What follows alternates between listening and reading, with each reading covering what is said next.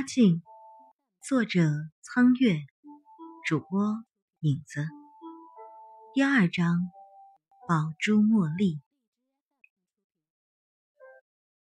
三天后的子夜时分，临安城笼罩在暮春迷迷的细雨中。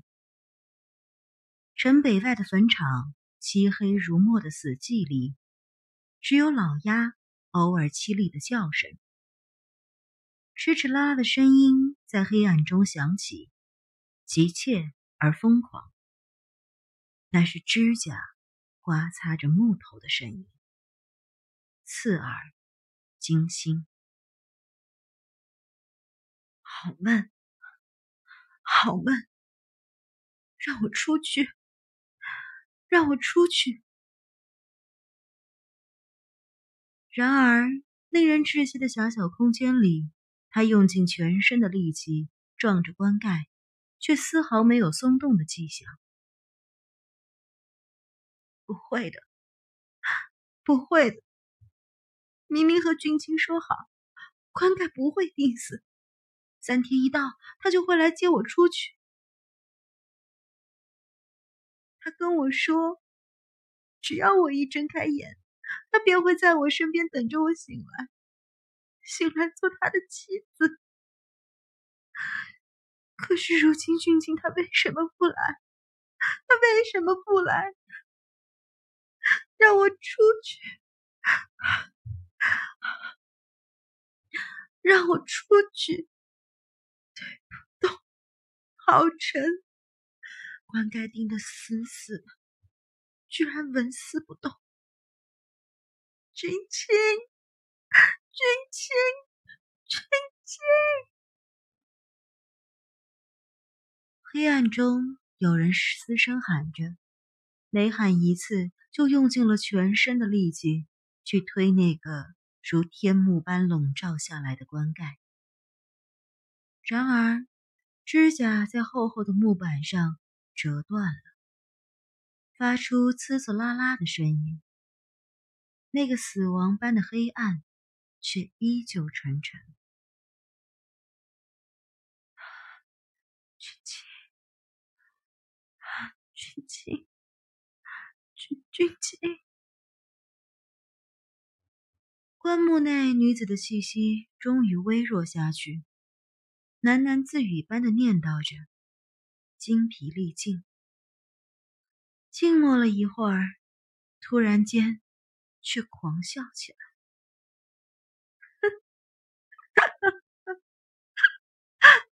哈 哈原来是这样，原来竟是这样的结局，将他活活定入了棺中，便是成全了他的孝道与情义。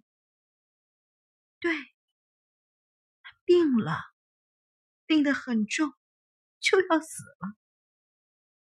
这样好的机会，俊清一向乖觉，怎肯错过？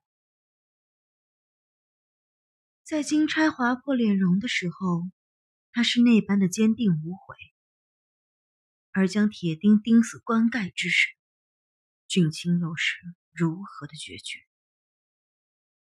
俊清，俊清，我不甘心，我不甘心就这样深深的死去，就是在这地底深深的死去，也必化为厉鬼去寻你啊！棺木内，女子的手狂乱地抓着棺盖和四壁，手上鲜血淋漓，空气渐渐减少，因为喘不过气，胸口仿佛有千万只蚂蚁在咬着心肺。她的手指划破了自己的肌肤。突然间，他的手触碰到了放在怀中贴身小衣内的什么物件，是锦囊。那个神秘少女送给他的锦囊。黑暗中，女子大口的喘着气，她的手不停的颤抖，仿佛抓住救命的稻草一般，握住了锦囊中的东西。一把不盈尺的匕首，在黑暗中散发着逼人的寒气。那是你的护身符。清理好最后一间房子，严俊清看着空荡荡的邀月别院，叹了一口气：“唉，终于，一切都过去了。这场闹得人人皆知的风流韵事，也总算是尘埃落定。”想起这些日子来的提心吊胆，他不由得觉得有些委屈。不是说风尘里面无真心吗？自己怎么就遇到这么一个较真的女子呢？色艺冠绝京师的武技，竟然为他做出这般事情来，闹得满城风雨。也不想想，这泼天的艳福是他愿意的吗？起码父母这边就无法交代。方正严谨的父亲得知他出入烟花场所，就用家法狠狠教训过他。哪里能容他娶一个青眸女子过门？还有那门自小就定的亲事，未过门的妻子是周侍郎的女儿，这等好姻缘，他又如何能错过？何况……看见新月那张可怕的脸，他就怎么也无法再忍受下去。他难道不知自己爱的就是他那样的花容月貌、轻歌曼舞吗？如今这样的他，又怎么能让人对他再看上一眼，更遑论一辈子？至于那些盟誓，风月场里的话。哪一句能当真？今天已经是第四天了吧？想到这里，他深深的打了个冷战，然后忙不迭的安慰自己：“应该，应该没事了。”他买的是上好的梨花木棺材，棺盖足有两寸厚，亲眼监督着工匠钉了两遍钉子。便是一个青壮男子，赤手空拳的，也无法破壁而出。没有事了，他不用再担心什么，以后照样的娶妻生子做官。床景被便演了今日的风流，反正木棺中的是活人的事情，除了他自己，再无第二人知晓。这一场年少糊涂的孽债，就让他这样静默的腐烂在地底下吧。严俊清看着空荡荡的别院，叹了口气，将以往楼心月穿过的几件七彩舞衣收了，揉成一团，扔给贴身的小厮墨烟。东西都收好了吧？这些衣服都拿出去找了个地方烧了。楼姑娘的东西，一件都不要留下来了。墨烟凌厉，今日却是会错了意，以为少爷心情抑郁。翻看了一堆衣服，见没了一件楼姑娘平日里最喜欢的，还巴巴的问了声：“ 那件珍珠衫，少爷留作念心了，其他的奴才拿去烧了。”珍珠衫不在里头吗？严俊清有些奇怪，然而大堆的衣服也懒得再理，便挥挥手打发小厮出门去。反正这里的东西全都是他不打算再留的了。莫言出去后，他对着空空的别院，突然莫名的有些伤感起来。都一年了吧？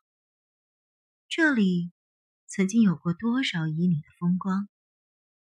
耳畔鬓云的盟誓，推窗看月的静谧，花间小酌的笑语。每一日晚上就寝前，新月都穿上最喜欢的舞衣，为他单独歌舞。那样绝世的舞姿，一顾倾城。再顾倾国，然而到了如今，都只能成为记忆中的碎片了。严俊清也有些黯然神伤。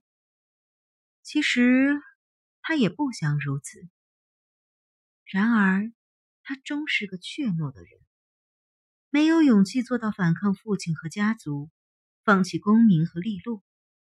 他唯一能有勇气做的，就是将那口棺材钉死，再钉死。书生的手缓缓握紧，平日里温文儒雅的眼中蓦然有了凶狠的表情。已经是半夜了，来这个别院收拾东西，也是要避了人的耳目的。临安城里，大家都议论着这出风流剧中的男子，但是却只知道他姓严而已。从一开始，他就留了心。没有将真名告诉他和那些混迹青楼的人们。俊清只是他自己取的假名。俊清，多少次听到楼心月那样迷幻的呼，可是每一次他都要一怔，才能反应过来，那是在叫自己。多傻的女子啊！只是他一人喝醉了，偏要拉着他一起做傻事儿吗？夜里，窗外是飒飒的风雨声。初夏的江南就是如此多雨。严俊清无端的又有些感怀，突然想吟一首诗出来。然而不等他想出第一句，却听到了风里。隐约的歌声，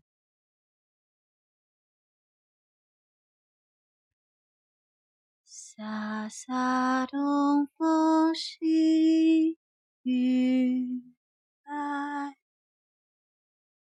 芙蓉塘外有青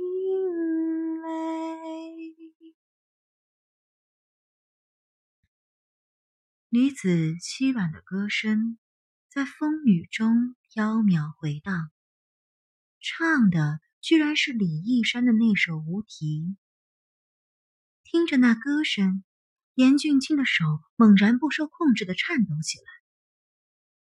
那身影，那身影，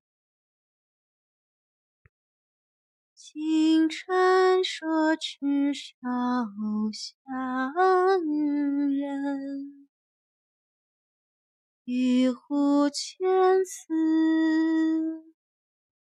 几经回。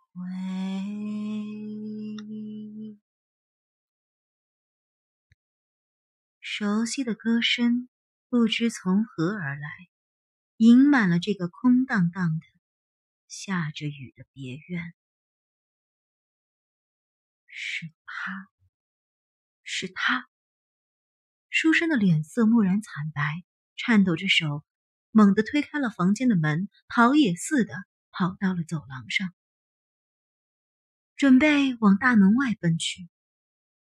然而一到廊上，他的脚就仿佛生了根似的定住了，眼睛盯着前方。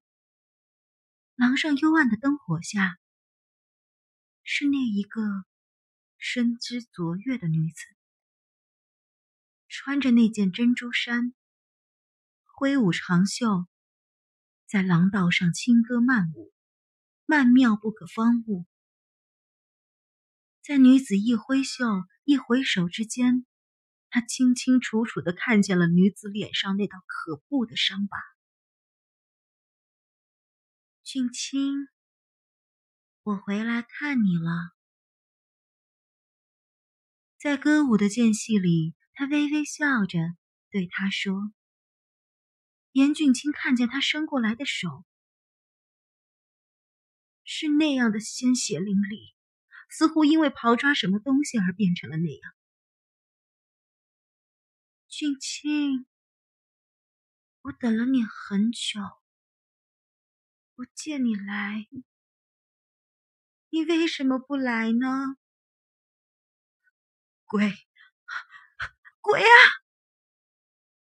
心胆俱裂，书生的脸化成了青色，眸子因为恐惧而碎裂，书生踉踉跄跄的沿着廊道奔跑，然而脚下已经没有丝毫力气，走了几步便瘫倒在地上。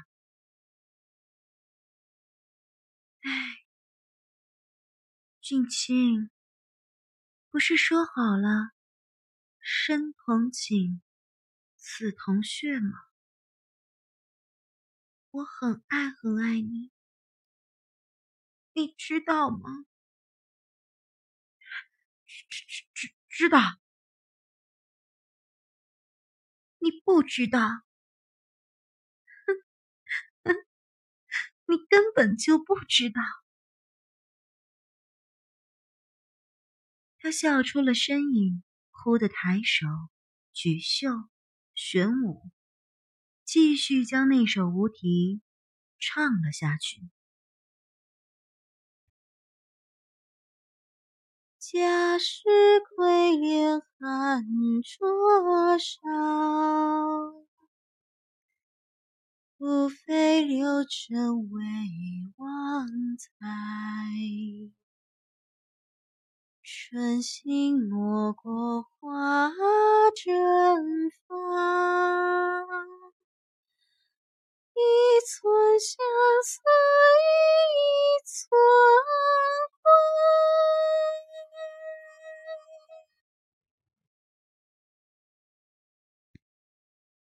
边歌边舞，声音越发拔高。唱到最后几句的时候，已经是凄厉非常，如同乌鹊夜啼。舞衣如同风一般的旋转。那名动京师的舞技，如同幽灵般飘忽不定，又美得令人炫目。舞步渐渐加快，踏进，秀影发丝间，突然有雪亮的冷光一闪，一切又忽然寂静下去了。